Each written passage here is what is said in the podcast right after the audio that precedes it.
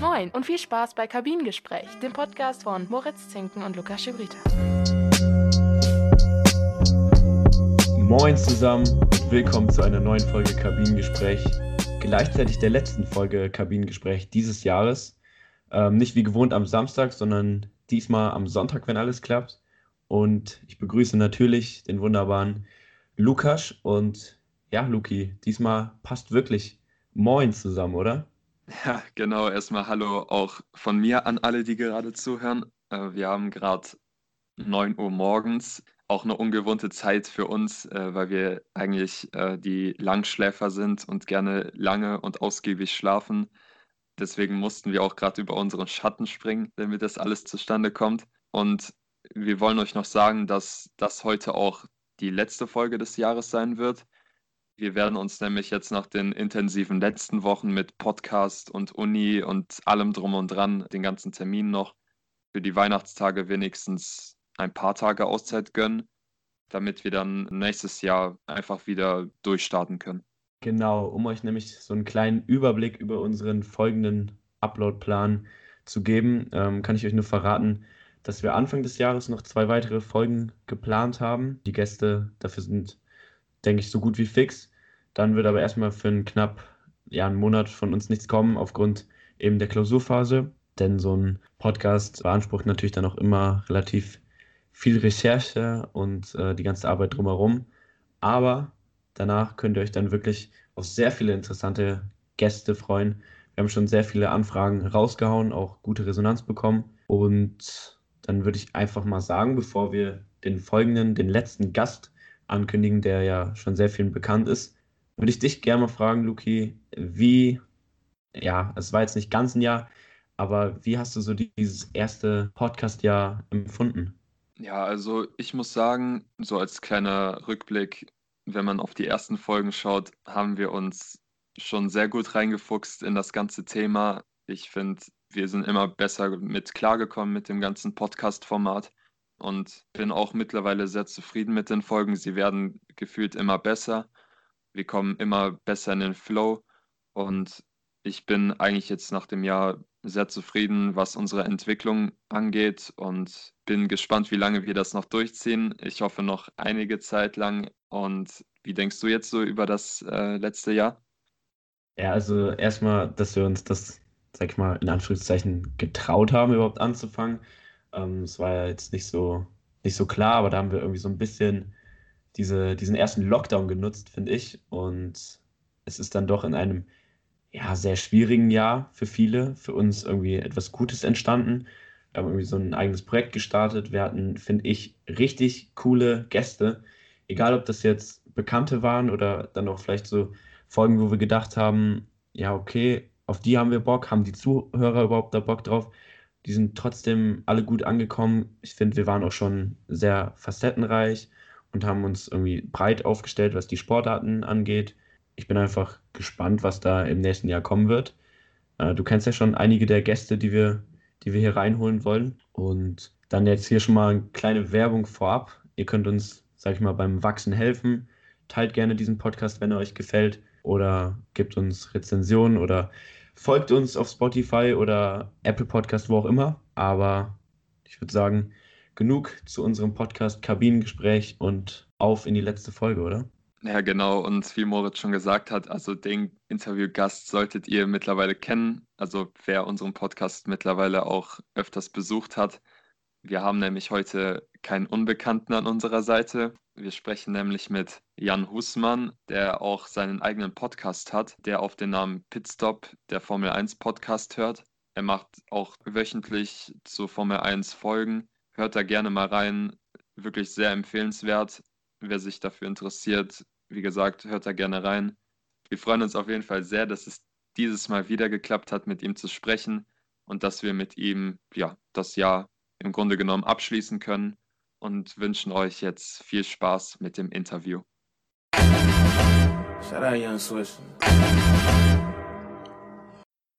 Ja, hi Jan, willkommen erstmal zurück bei uns, muss man schon fast sagen. Du bist irgendwie schon so eine Institution bei uns im Podcast geworden.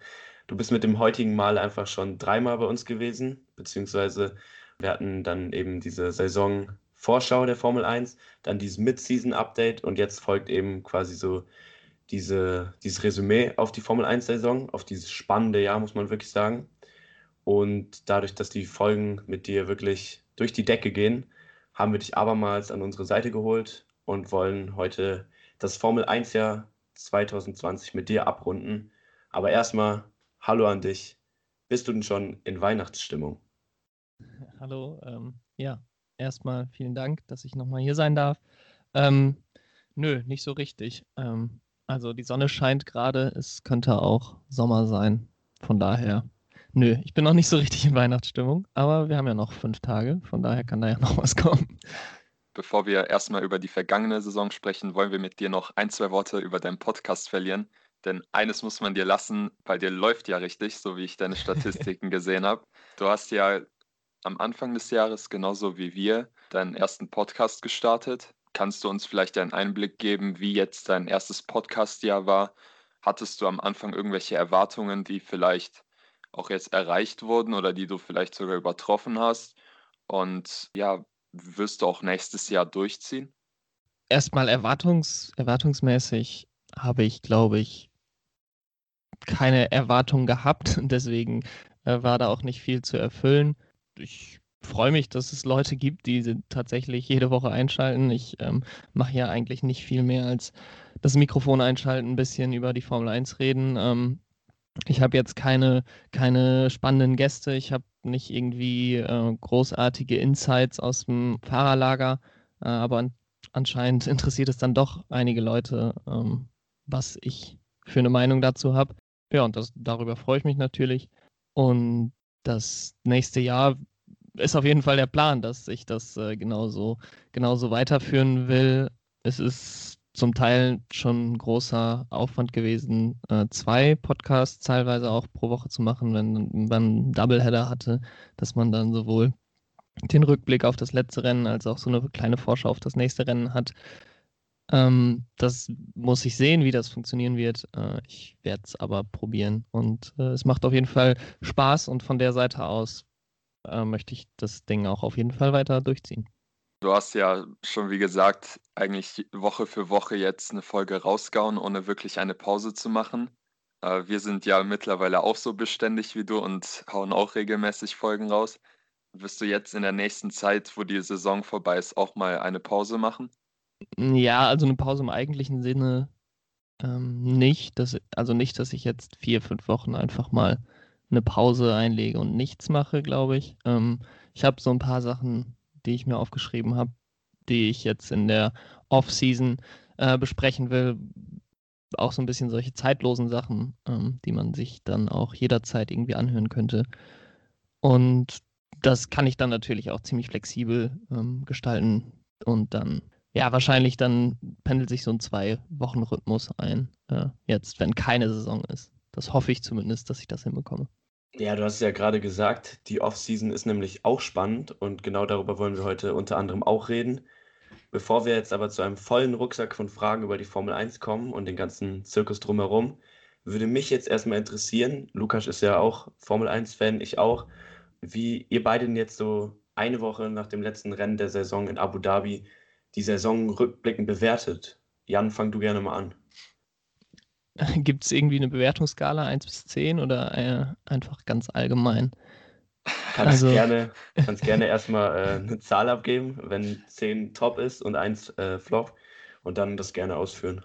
Dann würde ich wahrscheinlich so eine 7 geben. Ähm, vielleicht auch eine 8.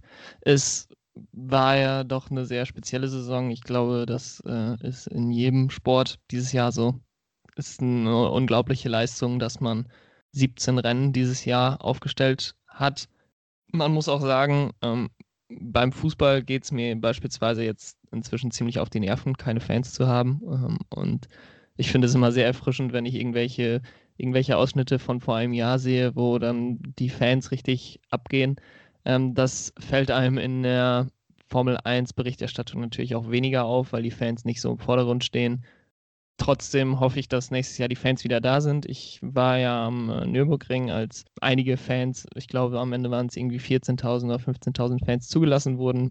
Und das ist einfach, einfach ein cooles, cooles Erlebnis, weil da Leute von der ganzen Welt zusammenkommen. Und das hat aber am Ende des Tages wirklich von der, von der Qualität der Saison nicht, nicht großartig Einfluss genommen. Es war eine sehr, sehr besondere Saison auch, weil es sehr viele sehr besondere Rennen gab. Ähm, ich denke da an Monza, wo äh, Pierre Gasly ja gewinnen konnte im Alpha Tauri. Dann der Sieg von Sergio Perez ähm, beim großen Preis von Sakir vor, vor ja, gut zwei Wochen. Das waren natürlich echt besondere und schöne Rennen und Highlights, die man auch äh, über Jahre noch in Erinnerung haben wird. Und es war auch in, im Mittelfeld ziemlich spannend. Die Teams lagen alle sehr nah beieinander.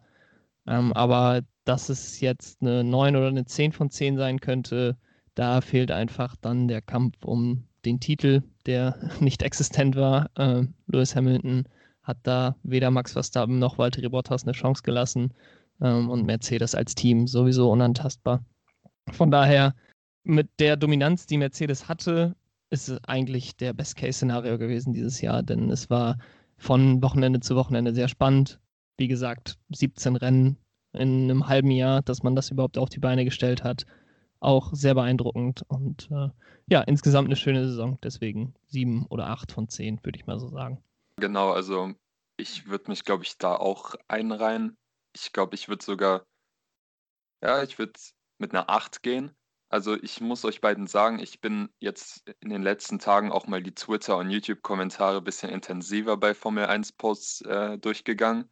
Und da habe ich teilweise Meinungen gelesen, dass Leute die Saison teilweise wirklich nicht gut fahren und mit die schlechteste, die es je gab.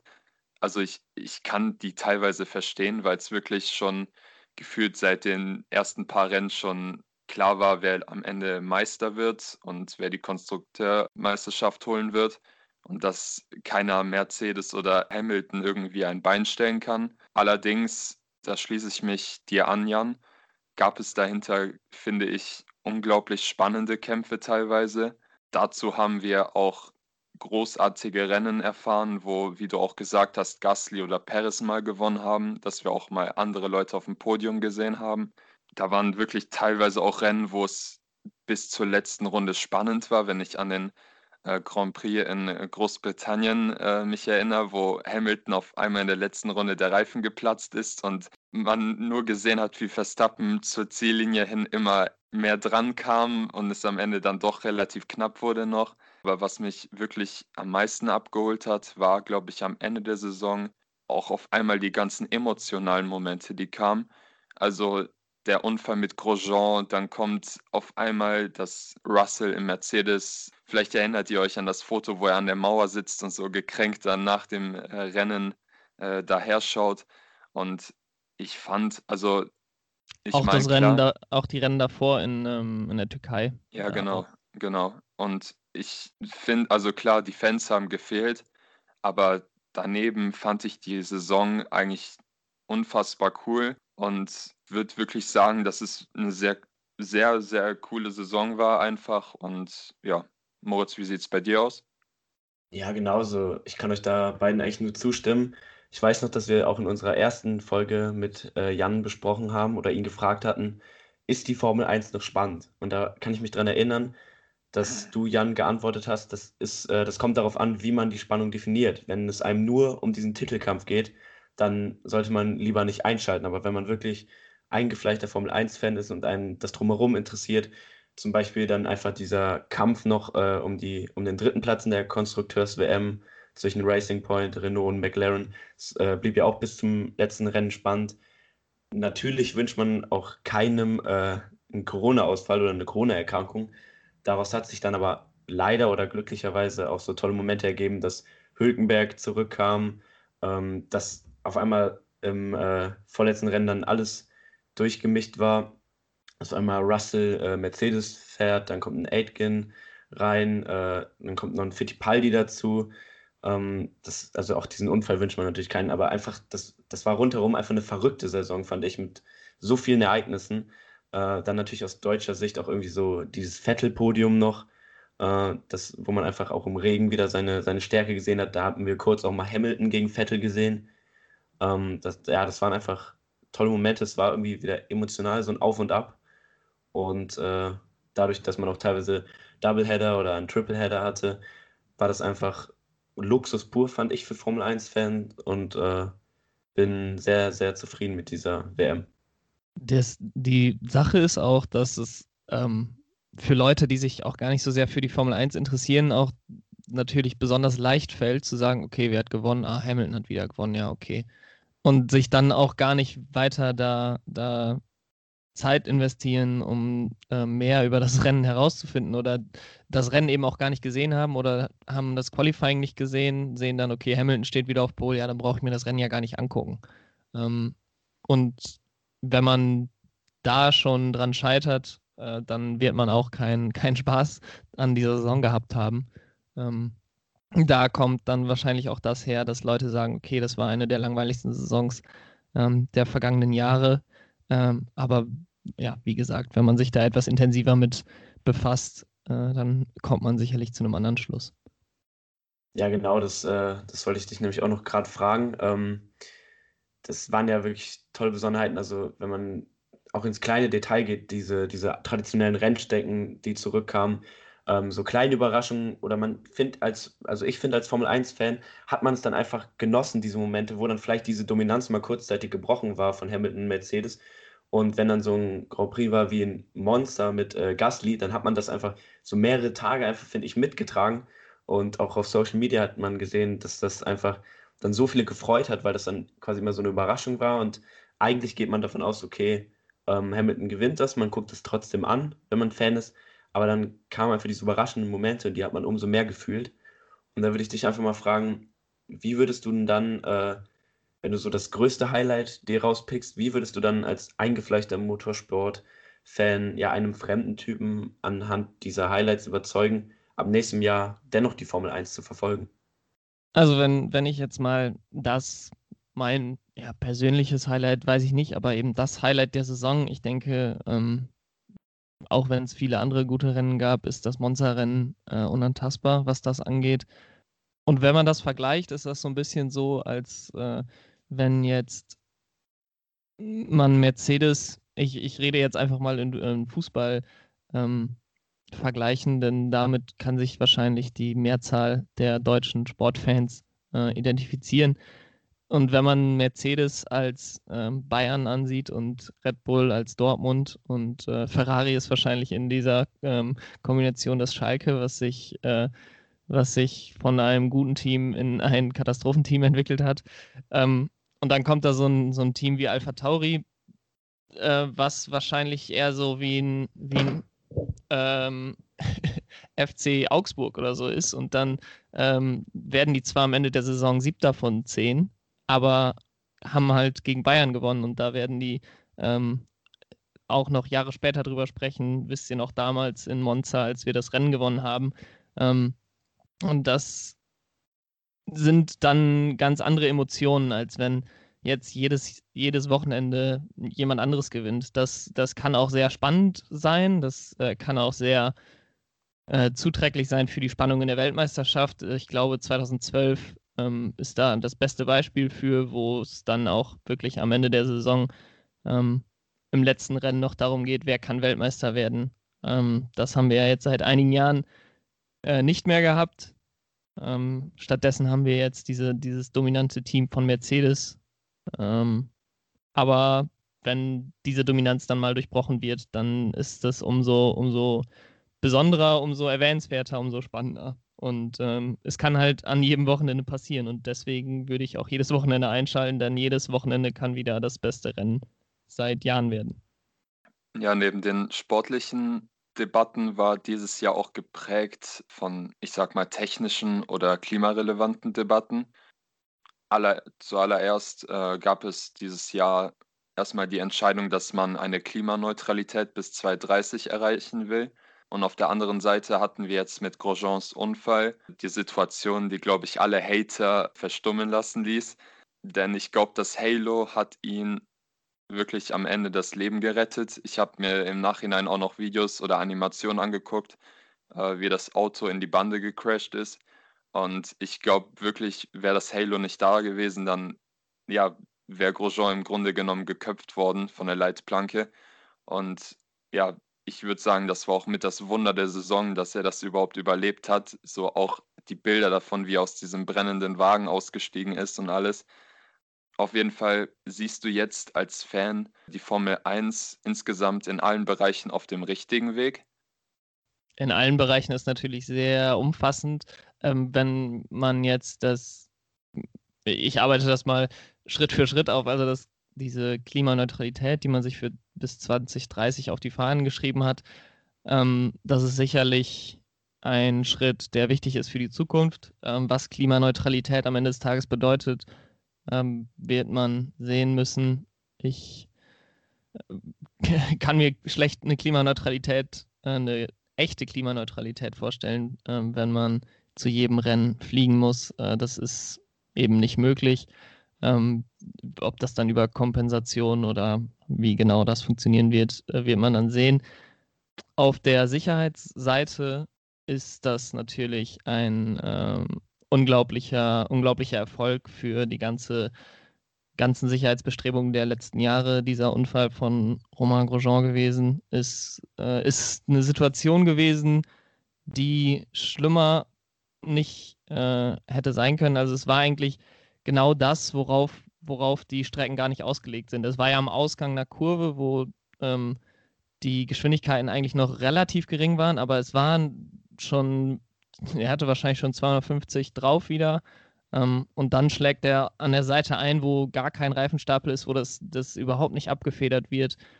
Ähm, und in diesem schlimmsten Fall hat das Auto genau das gemacht, was es äh, machen sollte und ihn beschützt und das ganze ähm, Carbon-Monocoque ist, ist intakt geblieben. Ähm, das ist wirklich sehr, sehr beeindruckend gewesen, ähm, dass das technisch so geklappt hat, dass das sicherheitstechnisch so geklappt hat. Äh, es ist aber auch, ein, auch nochmal ein klares Zeichen, dass man nicht für alles vorbereitet sein kann und dass sobald so eine Unbekannte damit reinkommt in so einem, äh, in so einem Crash, dass dann alles wieder, alles wieder passieren kann und äh, Sicherheit eigentlich nie zu Ende ist. Also muss man weiter bestreben, vortreiben, die Sicherheit noch zu erhöhen. Ähm, darüber hinaus, also über die Sicherheit und über die, die Klimaneutralität hinaus, ist die Formel 1, glaube ich, ähm, auf einem nicht besonders guten Weg. Ähm, man versucht jetzt natürlich sportlich das ein bisschen spannender zu machen, dass die Teams, die jetzt ähm, schlechter abgeschnitten haben in der Weltmeisterschaft, dass die mehr Zeiten im Windkanal bekommen, ähm, sodass die, die Lücken etwas geschlossen werden zwischen den Teams. Ähm, und dann gibt es da ja noch die soziale Komponente mit der äh, We Race S1-Kampagne, die sicherlich viel Gutes geleistet hat, die aber auch nicht wirklich ernst zu nehmen ist äh, in weiten Teilen, so wie die Formel 1 sich eben auch neben der Strecke äh, gibt, mit einem Rennen in Saudi-Arabien beispielsweise. Ja, kommen wir jetzt zum Abschluss des Saisonrückblicks. Wer war für dich jetzt so im Rückblick das Team des Jahres, das Rennen des Jahres? Okay, du hast es schon eigentlich genannt, dass du das Rennen in Monza am besten fandest. Und wer war für dich der Fahrer des Jahres? Wobei ich mir dort eigentlich auch schon denken kann, dass du als äh, Fanboy bestimmt Hülkenberg nennen wirst. ähm, das Team des Jahres, ich glaube, da muss man, muss man Racing Point nennen, denn sie waren bei den, bei den Tests ja sehr, sehr, sehr gut. Es sah fast so aus, als könnten sie sogar das zweitbeste Team sein. Das ist dann am Ende nicht so gut gekommen. Sie sind am Ende Vierter in der ähm, Konstrukteursweltmeisterschaft geworden. Aber das war ein Riesenfortschritt von dem äh, letzten Jahr, als man hinter Toro Rosso lag, als man äh, hinter McLaren, hinter Renault lag und natürlich auch hinter Ferrari lag. Ähm, genau, und Renault, Ferrari, Toro Rosso, die hat man jetzt alle hinter sich gelassen. Haas lag letztes Jahr auch noch vor, vor ähm, Racing Point, die hat man auch hinter sich gelassen. Ähm, natürlich ein bisschen, bisschen fragwürdig, beziehungsweise auch in gewisser Weise illegal, was da passiert ist mit der Kopie des letztjährigen Mercedes-Autos, zumindest in Teilen. Äh, da wurden sie auch für bestraft, ähm, die 15 Punkte Abzug. Und selbst das hat sie nicht von einem so guten Ergebnis in der Konstrukteursweltmeisterschaft abgehalten. Es ist natürlich unter der Bedingung, dass man Mercedes so ein bisschen ausklammert bei dieser Frage, denn man kann, glaube ich, für die letzten sieben Jahre immer Mercedes als das Team des Jahres bezeichnen, ähm, dass die abliefern Jahr für Jahr und den Vorsprung immer noch etwas weiter ausbauen als im Vorjahr. Ähm, das ist schon, schon sehr, sehr beeindruckend. Ähm, Rennen des Jahres, klar, Monza habe ich gerade schon gesagt. Äh, ich denke, das Rennen, äh, das zweite Bahrain-Rennen auf diesem ähm, äußeren Layout auch ein, eins der Top-Rennen, ähm, was wir in den letzten Jahren hatten. Und äh, Fahrer des Jahres ist, glaube ich, man kann, kommt eigentlich nicht an Sergio Perez vorbei. Äh, erstes, erster Rennsieg für ihn, äh, beste Platzierung in der Weltmeisterschaft, Vierter ist er am Ende geworden ähm, und ja, wurde jetzt dann auch noch belohnt mit einem Platz bei Red Bull. Ähm, und sonst ist natürlich der Mann des Jahres Lewis Hamilton. Ähm, meisten Sieger aller Zeiten, jetzt die meisten Weltmeistertitel gemeinsam mit Michael Schumacher. Und so wie es aussieht, ist er noch eins, zwei, drei Jahre dabei. Äh, auch wenn er für nächstes Jahr noch keinen Vertrag hat, ähm, ist das ja nur eine Formalität noch. Von daher Lewis Hamilton, äh, Sergio Perez, da die Fahrer des Jahres für mich.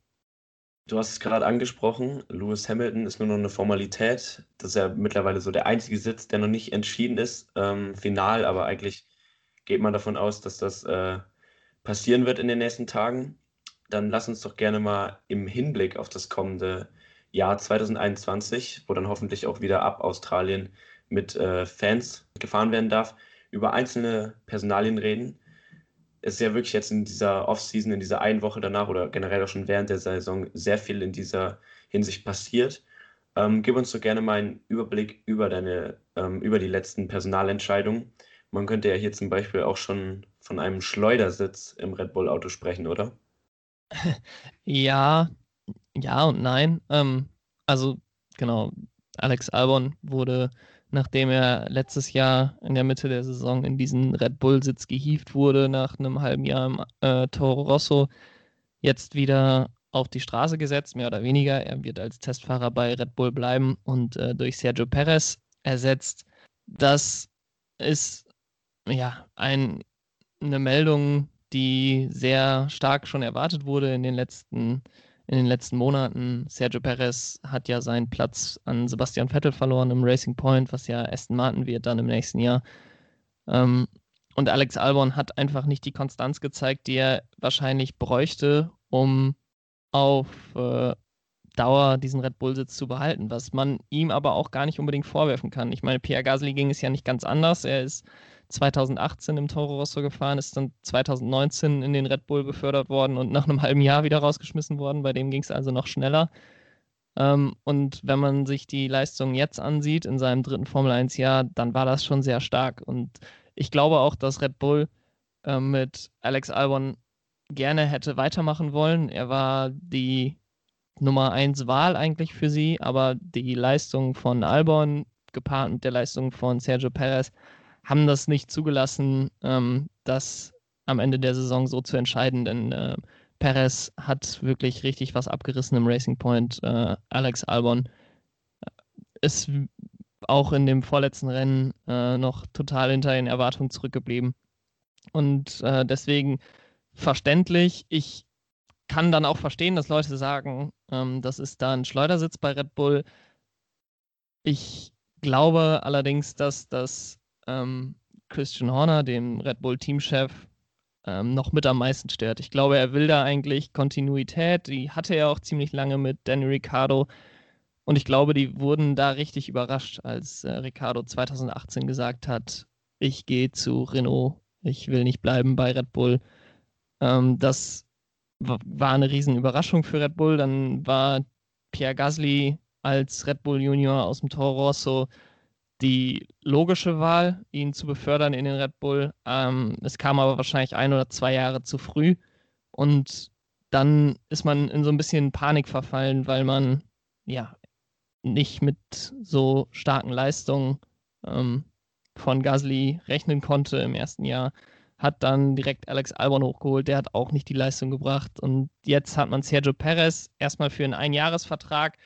Ähm, man hofft wahrscheinlich, dass man ihn für ein, zwei, drei Jahre halten kann und dann entweder ähm, Alex Albon wieder in den Sitz holt oder dann ein Yuki Tsunoda, der bei Alpha Tauri ja jetzt der neue Hoffnungsträger ist. Ähm, ja, und deswegen glaube ich gar nicht, dass der, dass der Schleu dass der Sitz jetzt ein Schleudersitz in Anführungsstrichen ist. Ähm, aber es einfach eine sehr unglückliche Fügung war in den letzten Jahren für Red Bull. Wobei man natürlich auch ähm, dabei sagen muss, dass man mit dieser Situation nicht besonders gut umgegangen ist und äh, die jungen Fahrer vielleicht auch nicht so gut unterstützt hat, wie man das hätte machen können. Du hast es gerade schon angesprochen, also Yuki Tsunoda kommt dann eben auch für Quiat äh, in, ins Alpha Tauri Cockpit. Ähm, meine Frage wäre jetzt eben noch, also Albon und Gasly hat man einfach nicht zugetraut, dann mit Max Verstappen mitzuhalten oder auch gegen den anzukommen, sich vielleicht auch gegen den zu stellen. Traust du das Sergio Perez zu? Also ihm wird ja auch, äh, sag ich mal, in Anführungszeichen unterstellt, auch ein sehr, ähm, ja, auch aggressiver Fahrer auch zu sein. Der, der hat eine Vision. Ähm, ich habe irgendwie nicht so das Gefühl, dass er sich unbedingt Verstappen unterordnen wird, oder? Hm, ich glaube, dass er sehr gut einschätzen kann, wer er ist. Also ähm, wenn er weiß oder wenn ihm das auch gesagt wird von Red Bull, okay, Max ist unsere Nummer eins, ähm, du bist unsere Nummer zwei, dann wird er auch diese Rolle gut erfüllen. Also dann wird er auch Max Verstappen unterstützen, dann wird er es wird, glaube ich, nicht dazu kommen, dass es da irgendwie große Streitigkeiten im Team geben wird. Ich weiß nicht, wie gut ähm, Sergio Perez mit dem Auto klarkommen wird, denn Red Bull hat ein Auto mit einem sehr unruhigen ähm, Heck, das neigt leicht dazu auszubrechen. Äh, wenn man sich Alex Albons Saison anguckt, dann sieht man auch, wie oft er sich weggedreht hat. Ähm, Max Verstappen gefällt das. Max Verstappen will das so haben. Deswegen ist das Auto so gebaut worden, weil Max Verstappen die Nummer 1 bei Red Bull ist und alles auf ihn abgestimmt wird. Ähm, aber das ist dann oftmals auch schwierig für den zweiten Fahrer, weil der sich eben an Max Verstappen anpassen muss.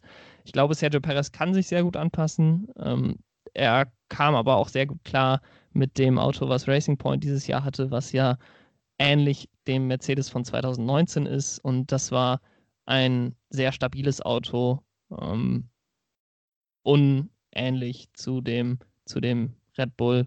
Von daher wird das auf jeden Fall eine Umstellung sein. Äh, man wird es in den Tests sehen, wie sehr Sergio Perez auf der Pace ist. Äh, aber ja, er ist sehr anpassungsfähig, sehr solide.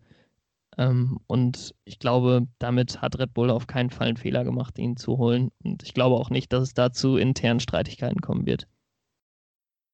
Du hast die Vokabeln sehr anpassungsfähig und sehr solide benutzt. Da fällt mir direkt ein Fahrer ein, nämlich Hülkenberg. Damit wir auf der Skala bleiben, wie schade findest du es, dass Hülkenberg jetzt vielleicht aus, auch aus deutscher Sicht vielleicht nicht den Sitz bei Red Bull bekommen hat? Schade finde ich ist 10 von 10. Ähm, verständlich finde ich es allerdings auch äh, ja, mal mindestens 9 von 10.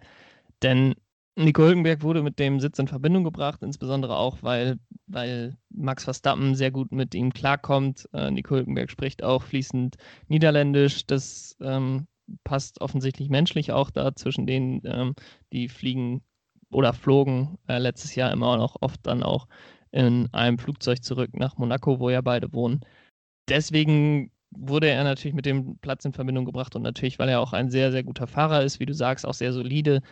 Ähm, und wir als äh, Deutschen und die deutschen Medien dann sicherlich auch gedacht haben, dass er es verdient hätte, nochmal einen Platz in einem Top-Team zu bekommen. Er hatte ja etwas Pech 2016 wäre er sicherlich ein Kandidat für das Mercedes-Cockpit gewesen, wenn er nicht zu dem Zeitpunkt schon bei Renault unterschrieben hätte. Ähm, und ja, das wäre jetzt wahrscheinlich die letzte Chance gewesen, noch bei einem Top-Team unterzukommen. Ähm, bei Red Bull, wenn jetzt Perez äh, auf Dauer da bleibt, beziehungsweise dann irgendwann abgelöst wird durch einen Tsunoda, dann ist da ähm, die die Nachfolge geklärt. Bei Mercedes ist sie ohnehin schon seit Jahren geklärt mit einem George Russell, der auf seine Chance wartet. Ähm, und bei Ferrari hat man jetzt zwei Fahrer, die ähm, ja unter 27 sind.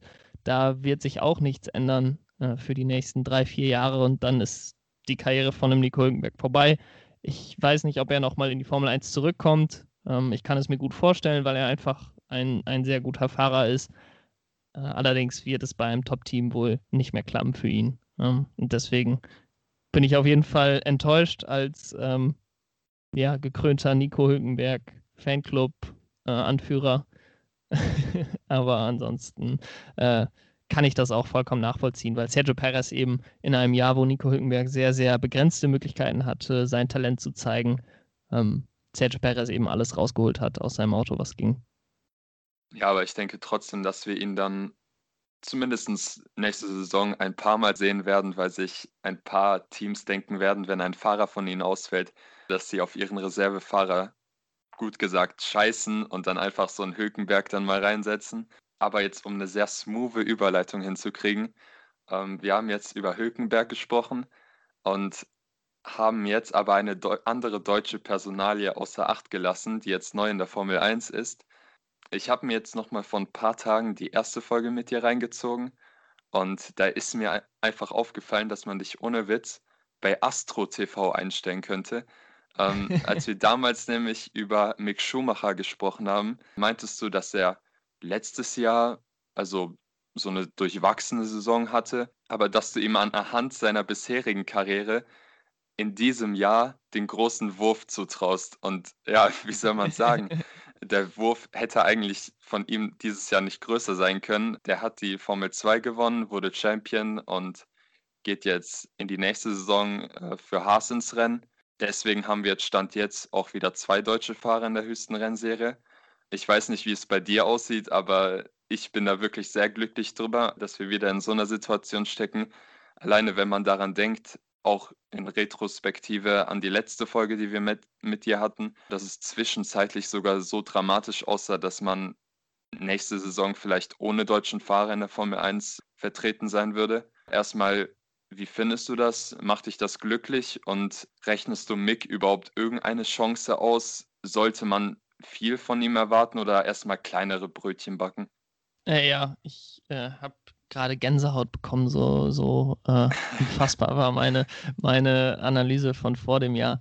Ähm, es ist, glaube ich, ziemlich schwierig, da jetzt ähm, die deutsche Boulevardpresse zurückzuhalten. Ähm, insbesondere ähm, die Bild hat da ja auch schon sehr viel über Mick Schumacher berichtet, jetzt in diesem Jahr, wo er noch nicht mal in der Formel 1 fährt. Äh, Sky, die bauen ihre ganze Kampagne für die nächste Saison um Mick Schumacher auf. Ähm, und da gibt es die große Chance ähm, oder eine zumindest äh, nicht ganz so kleine Chance, dass das ziemlich ziemlich schwierige Saison für Mick äh, sein wird. Haas, die werden im nächsten Jahr keine neuen Updates bringen. Sie werden nur an die Regelanpassungen ihr Auto anpassen von diesem Jahr. Und das Auto war nicht besonders gut. Es war zum Teil das schlechteste Auto im Feld.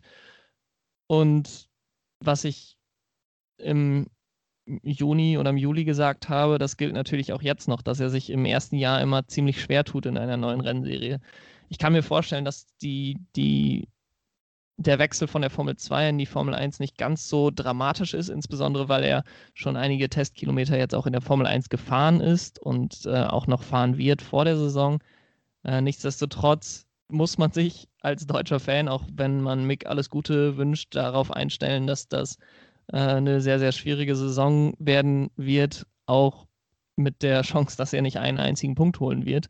Ähm, nichtsdestotrotz ist es einfach, einfach schön zu sehen, dass auch äh, ja fast zehn Jahre nachdem sein Vater die Formel 1 verlassen hat, der Name Schumacher noch so einen riesigen Anziehungskraft hat, ähm, dass ja plötzlich wieder Leute über die Formel 1 reden, die, die sich da in den letzten Jahren überhaupt nicht für interessiert haben, weil Mick Schumacher, der Sohn vom großen deutschen Fahrer, ähm, von einem der besten Fahrer aller Zeiten, dass der jetzt in die, in die Formel 1 kommt wie gut er in der Formel 1 sein wird, ist sehr, sehr schwer abzusehen.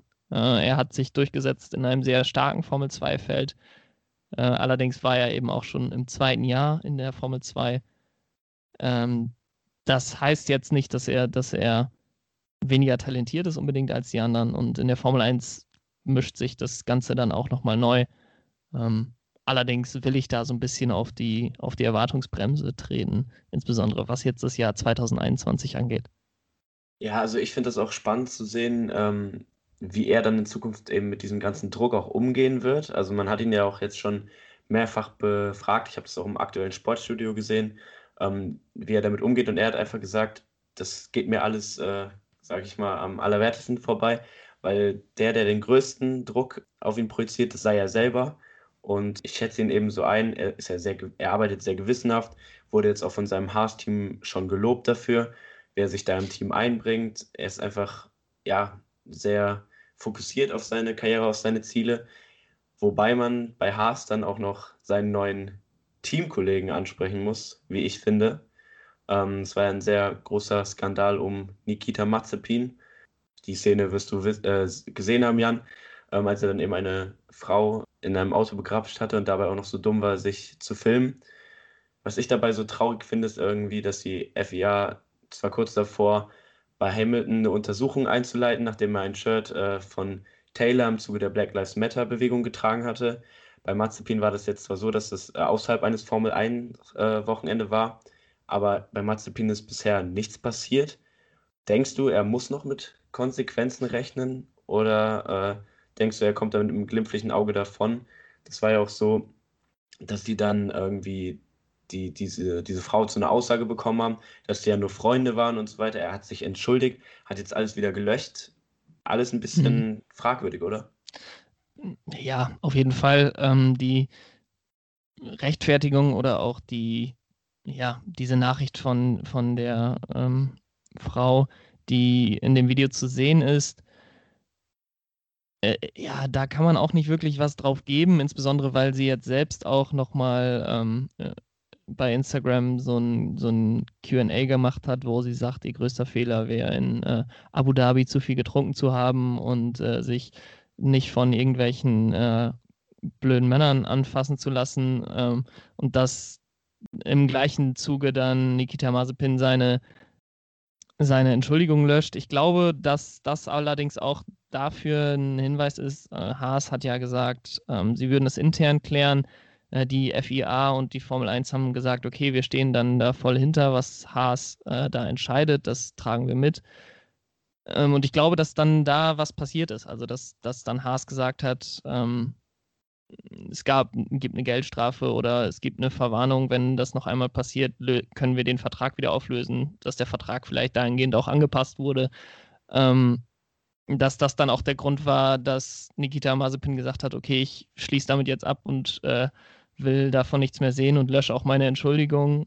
Ähm, ich glaube, dass er sehr schlecht damit umgegangen ist. In seiner Entschuldigung hat er sich ja auch nicht bei, bei ihr entschuldigt, sondern beim Haas-Team, bei der Formel 1 und bei sich selbst, mehr oder weniger.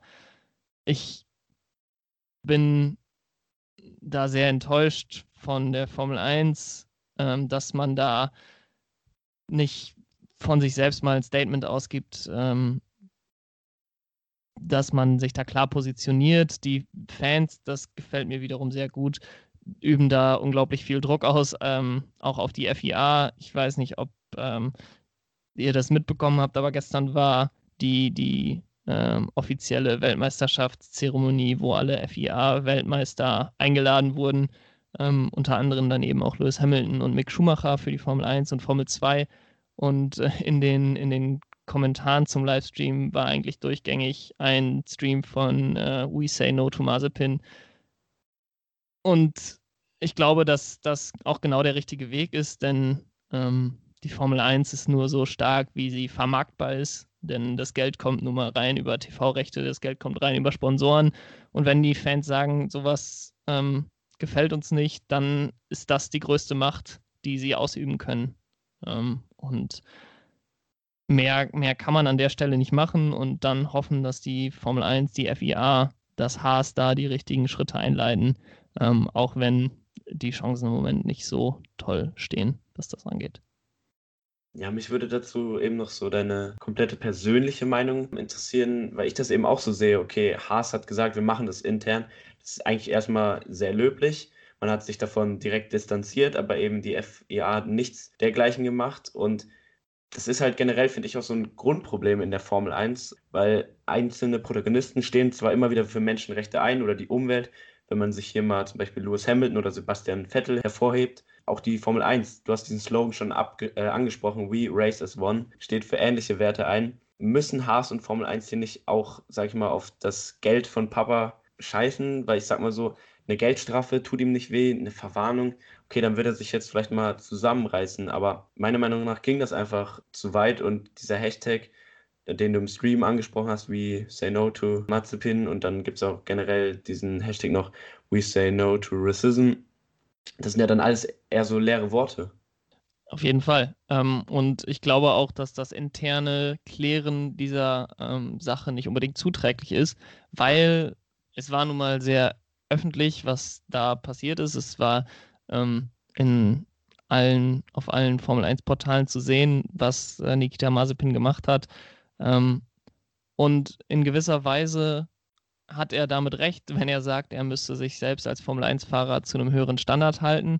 Ähm, so wie er das gemeint hat, ähm, äh, ist das nicht ganz richtig, weil ähm, er auch als normaler Mensch sich an höhere Standards, als die er offensichtlich im Moment anlegt, halten müsste. Aber es sendet eben, wenn man Formel 1-Fahrer ist und in der Öffentlichkeit steht, so ein bisschen die Signale, dass das ist, das, was er macht, okay ist und dass coole Leute wie er, weil er ist reich und Formel 1-Fahrer ähm, und hat eine Social-Media-Anhängerschaft, ähm, Sachen, die allgemein in der, in der Gesellschaft als positiv ähm, angesehen werden, ob sie das jetzt sind oder nicht.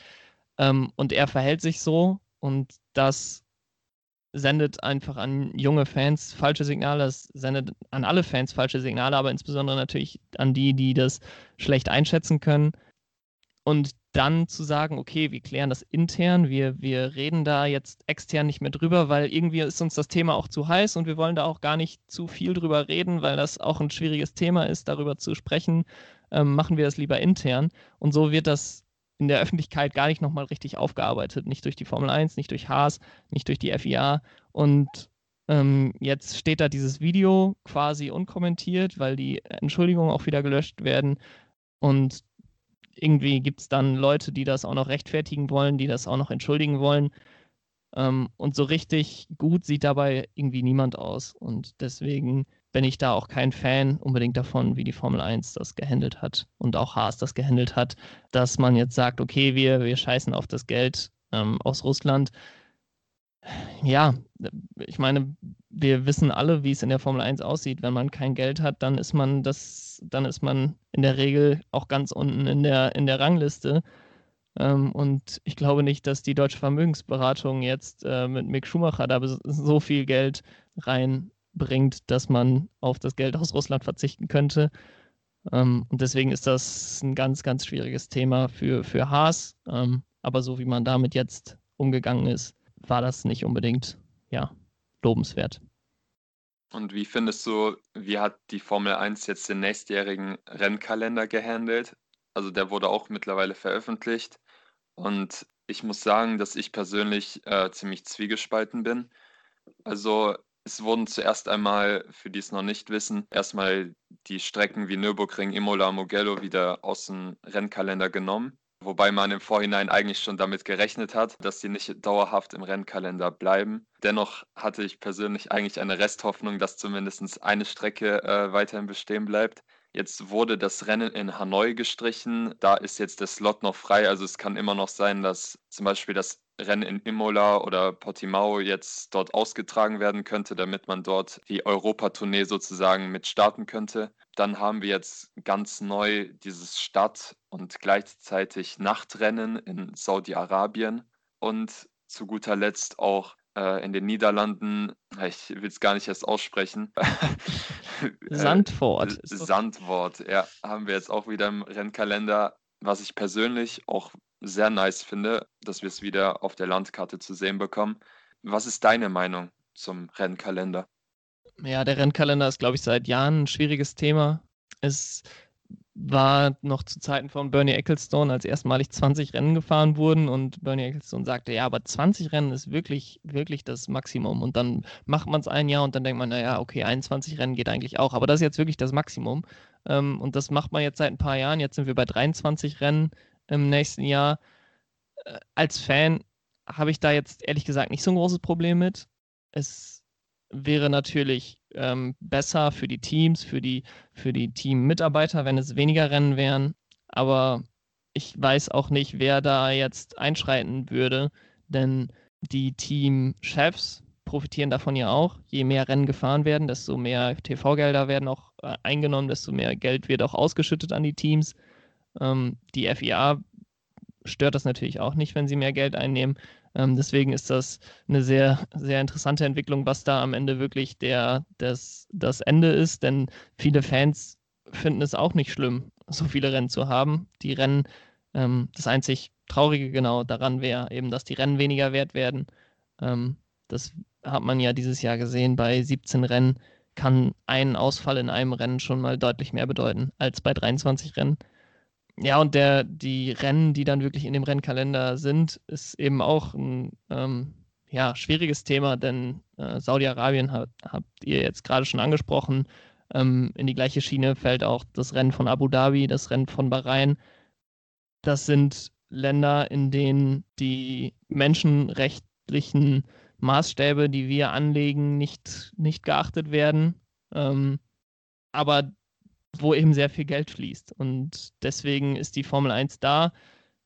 Das passt nicht zu dem, was man sich selbst auf die Fahne schreibt mit dem We Race as One. Also religiöse Minderheiten, sexuelle Orientierungen werden dort alle nicht, nicht toleriert. Und äh, deswegen, ja, gibt es, gibt da eigentlich einen Widerspruch zwischen dem We Race as One und der, dem, was die Formel 1 dann auch wirklich tut. Ähm, das ist, ist sehr traurig, aber es ist leider seit Beginn der Formel 1, kann man fast sagen, oder zumindest seit Beginn der wirklichen Vermarktung der Formel 1 mit Bernie Ecclestone ähm, so gewesen, dass man immer dahin geht, wo das meiste Geld ist. Ähm, und das hat sich leider, auch wenn man sich das ein bisschen erhofft hat, mit dem Inhaberwechsel ähm, von zu Liberty Media, hat sich das nicht geändert. Und äh, das wird sich auch in den nächsten Jahren, äh, da kann man von ausgehen, nicht ändern. Wenige Tage nach dem letzten Rennen in Abu Dhabi gab es jetzt diesen sogenannten Young Drivers Test, wo eben viele junge Fahrer ihre Chance erhalten sollen, sich auf die kommende Saison vorzubereiten oder generell sich einfach für die Teams zu empfehlen. Wie sieht dein Resümee von der Aktion aus? Äh, denkst du, dass der junge Fernando Alonso der Rookie der Saison werden könnte oder dass er vielleicht sogar irgendwann mal den Weltmeistertitel gewinnen kann? weiß nicht, ich könnte dem, dem schon zutrauen, dass der zweimal Weltmeister wird. naja, aber mal äh, Spaß beiseite. Das ist natürlich ähm, auch eine Sache, die für ziemlich viele Diskussionen gesorgt hat, dass der Fernando Alonso da mit seinen, äh, ich glaube 39 ist er jetzt, mitgefahren ist, weil er dann eben ein bisschen mit äh, Renault schon mal wieder in, in die, an die Arbeit kommt, sich da ein bisschen eingewöhnen kann. Ähm, und auf der anderen Seite erlaubt man es einem Carlos Sainz nicht und einem Sebastian Vettel nicht, das Gleiche zu machen bei Racing Point bzw. Ferrari. Ich finde, dass es da eine relativ einfache Lösung gibt. Entweder sagt man, wir machen einen End-of-Season-Test, so wie man das bei der Formel 2 und bei der Formel 3 auch macht. Da fahren Fahrer teilweise während des End-of-Season-Tests für unterschiedliche Teams. Ähm, da darf jeder mitfahren. Ähm, und so hat man da dann keine Diskussion. Da darf einfach jeder machen, was er will. Ähm, oder man sagt, du darfst nur mitfahren, wenn du noch kein Formel-1-Rennen beendet hast oder wenn du weniger als fünf Formel-1-Rennen beendet hast, ähm, um da einfach eine klare, klare Regelung zu haben. Ähm, ich meine, Robert Kubica ist auch mitgefahren. Ähm, der ist als Test- und Entwicklungsfahrer bei Alfa Romeo. Da hat jetzt niemand drüber gesprochen, aber im Grunde ist das nicht viel anders als, als ein Fernando Alonso bei Fernando Alonso natürlich der Hintergrund, dass er nächstes Jahr wieder als, als Stammfahrer bei Renault sein wird. Ja, die Formel 1 hat sich damit so ein bisschen selber ins Bein geschossen, dass man Fernando Alonso dazugelassen hat. Und da denke ich, dass es da eine relativ einfache Lösung gibt, die dann in den nächsten ein bis zwei Jahren sicherlich auch in irgendeiner Art und Weise umgesetzt wird. Äh, Jan, ich weiß, die Folge ist schon sehr lang. Ähm, wir wollen dich nur noch für ein paar Minuten beanspruchen. Ich finde, eine ganz wichtige zentrale Thematik, die wir bisher noch so ein bisschen außer Acht gelassen haben, ist eben ja, die Formel 1 und die Frage nach der Spannung. Das haben wir eben schon mal so ein bisschen angeteasert, ob es dann eben fehlende Spannung ist oder wie man Spannung definiert.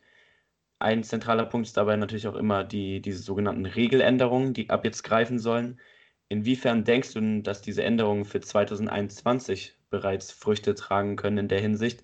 Beziehungsweise was erwartest du von den Änderungen wie die neue Art der Aerodynamik, größere Reifen, nachhaltigerer Treibstoff und auch bei der Sicherheit soll sich ja doch wieder einiges tun.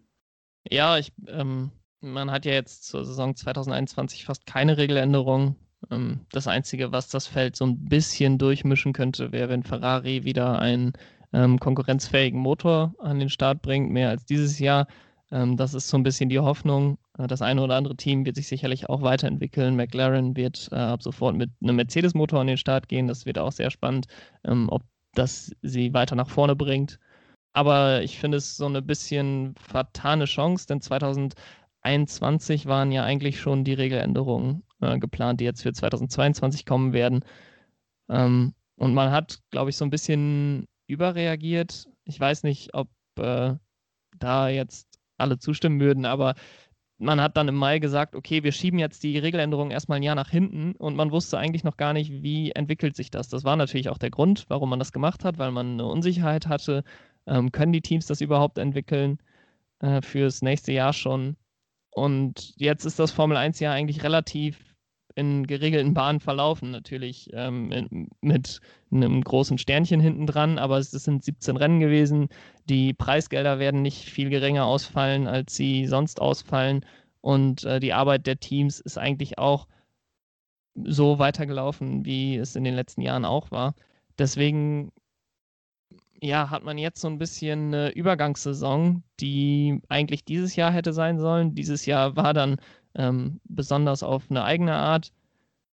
Und deswegen fällt die Übergangssaison jetzt ins nächste Jahr und mm, ja, man kann nicht viele Änderungen erwarten zu diesem Jahr. Das muss nicht unbedingt schlecht sein. Wir haben darüber gesprochen. Dieses Jahr war sehr spannend.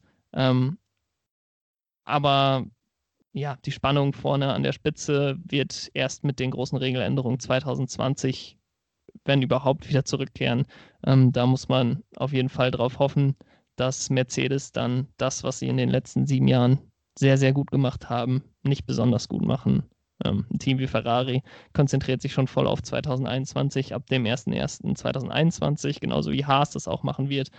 Äh, von daher hoffe ich, dass dadurch die Spannung auch an der Spitze des Feldes wieder zurückkehren wird. Ähm, und ansonsten, wenn wir die nächsten Jahre so eine Saison wie dieses Jahr haben, dann will ich mich nicht beschweren wenn man einen Rundumschlag macht, so wie wir es gerade machen, da muss man ja eigentlich auch aus deutscher Sicht über die kommenden Jahre aus TV-rechtlicher Situation nochmal kurz sprechen. Die Formel 1 gibt es jetzt dann ab nächster Saison nur noch auf Sky zu sehen. Wird es für dich ein Problem, also denkst du, dass es ein Problem geben könnte, dass die Attraktivität der Rennserie dadurch einen Schaden nimmt, wenn sie aus dem Free TV verschwindet? Also du meintest, dass du mitbekommst, dass Mick Schumacher zum Beispiel von der Boulevardpresse jetzt ein bisschen mehr in den Fokus gerückt wurde und dass sich wieder Leute vermehrt für die Formel 1 vielleicht auch interessieren. Aber wenn, wenn Formel 1 aus dem Free TV verschwindet, ja, kann dieser, diese Euphorie eigentlich auch schnell wieder verblassen, oder nicht? Ja, äh, die, die Gefahr besteht auf jeden Fall. Auf der anderen Seite kann kann so, ein, so eine Exklusivität bei Sky auch positiv sein. Es wird natürlich dadurch ähm, dazu kommen, dass Leute nicht sonntags nachmittags beim Kaffee vorm Fernseher sitzen und gerade mal zufällig in die Formel 1 schalten und sich das Rennen angucken. Ähm, das wird nicht mehr passieren. Und so wird man sicherlich auch einige, einige Leute verlieren. Auf der anderen Seite macht Sky da jetzt auch mehr draus als vorher. Also es ist jetzt nicht einfach dass RTL wegfällt und ähm, Sky so weitermacht wie vorher, nur dass sie jetzt das Glück haben, dass sie die einz einzigen Partner sind. Da es wird einen eigenen Formel 1 TV-Sender geben. Ähm, so wie ich das verstanden habe, wird es auch die Möglichkeit geben, ein Abo nur für die Formel 1 abzuschließen. Und es wird auch vier Rennen im Free TV geben bei Sky.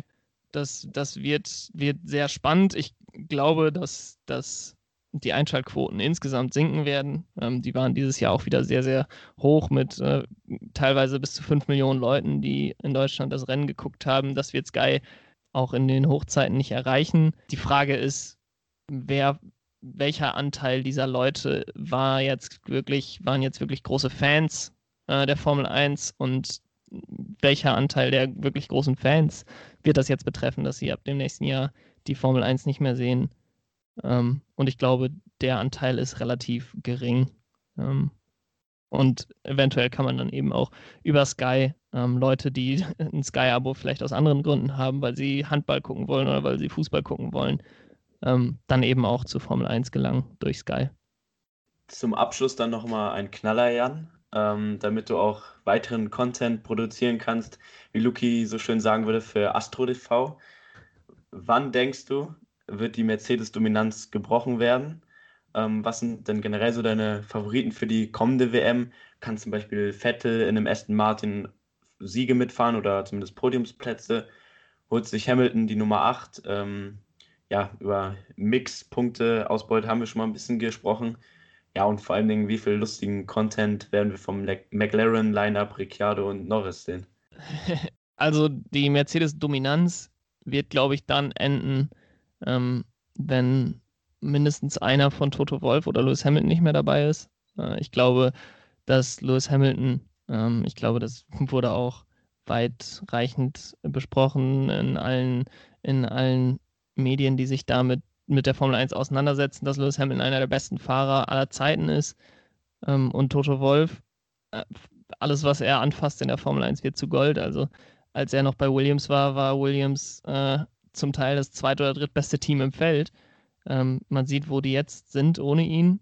Ähm, er hat jetzt für mindestens drei Jahre mal seinen Vertrag verlängert. Er ist jetzt äh, zu 33 Prozent Anteilseigner an, an Mercedes also er scheint nicht, nicht Pläne zu haben, da irgendwo anders hinzugehen. Lewis Hamilton, ähm, gehe ich mal davon aus, dass er mindestens nochmal den achten Titel und somit die alleinige, alleinige äh, Rekorde alle haben will, äh, die er aufstellen kann. Das wird er nächstes Jahr weiterführen. Ähm, ich glaube auch jeden anderen als Weltmeister zu tippen, außer Lewis Hamilton, ist so ein bisschen, äh, ja, entweder ist man dann nicht ehrlich mit sich selbst oder hat dieses Jahr nicht die Formel 1 verfolgt.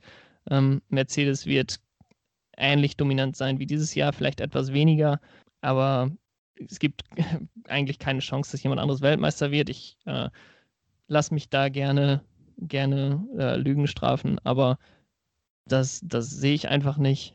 Und für Sebastian Vettel hoffe ich, dass er im nächsten Jahr wieder etwas einfach Spaß am Rennfahren bekommt, dass er wieder um Podien mitfahren kann. Ich glaube, das Racing Point Auto ähm, ist ein ziemlich gutes, auch eins, was ihm ziemlich gut liegt. Wir haben gerade schon mal drüber gesprochen. Ähm, das, was für den Red Bull in diesem Jahr gilt, galt auch für den Ferrari aus 2020, dass er ein bisschen unruhiges Heck hatte. Ähm, Charles Leclerc kam da sehr gut mit zurecht, Sebastian Vettel weniger. Das war auch 2014 in seinem letzten Rennen bei äh, letzten Jahr bei Red Bull schon ähnlich. Und ähm, da ist der, der Racing Point deutlich stabiler. Ähm, es wurde immer gesagt, dass der Mercedes auch sehr gut Sebastian Vettel liegen würde, weil er da auch ähm, mit einem so stabilen Auto fahren würde und sehr, sehr gut klarkommen würde. Das kann er jetzt unter Beweis stellen, wie gut ihm das wirklich liegt. Ähm, und ich hoffe, dass er so ein bisschen zu alter Stärke und einfach den Spaß am, am Formel-1-Rennen wieder findet. Äh, nicht, dass er keinen Spaß hatte dieses Jahr, aber es war eben ein sehr frustrierendes Jahr ähm, für alle Beteiligten bei Sebastian Vettel. Ja, und ein Rennsieg wäre wahrscheinlich das Optimum, was nächstes Jahr rausspringen könnte. Ja, Jan, also ich bin mal gespannt, wie deine Vorhersagen jetzt, äh, ja, ob, ob ich, sie äh, wahr sein werden. Wir sind auf jeden Fall jetzt auch am Ende dieser langen Folge angelangt. Wir danken dir vielmals, dass du dir die Zeit genommen hast, jetzt an diesem Samstagmorgen. Wir sind sehr froh, dass es wieder mit dir geklappt hat und wir wünschen dir natürlich alles Gute und wenigstens ein paar erholsame Tage, auch wenn du weiterhin auch in der Formel 1 freien Zeit durchziehen willst, aber dass du wenigstens auch ein bisschen zur Ruhe kommen kannst. ja, danke. Es äh, macht mir auf jeden Fall noch so Spaß, dass es noch kein Stress ist. Äh, von daher ähm, macht euch da mal keine Sorgen. Äh, vielen Dank, dass ich wieder da sein durfte und bis denn.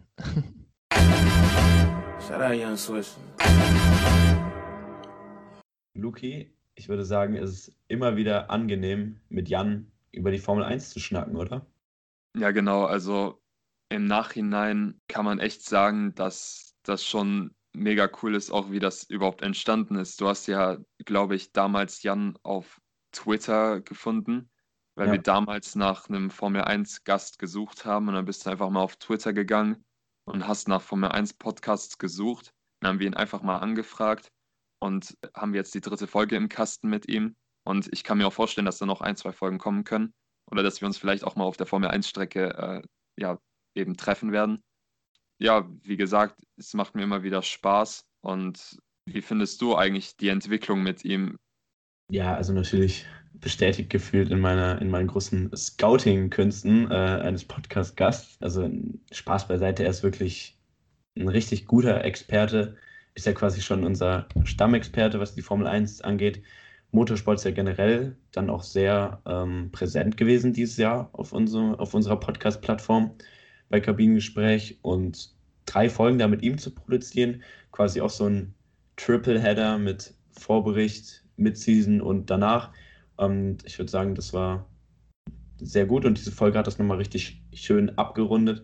man hat einfach gesehen, egal welche Frage man ihm stellt, er kann seine Auskünfte komplett darüber geben, er gibt seine Meinung dazu, das ist faktenbasiert und uns natürlich vorrangig, es hat sehr viel Spaß mit ihm gemacht.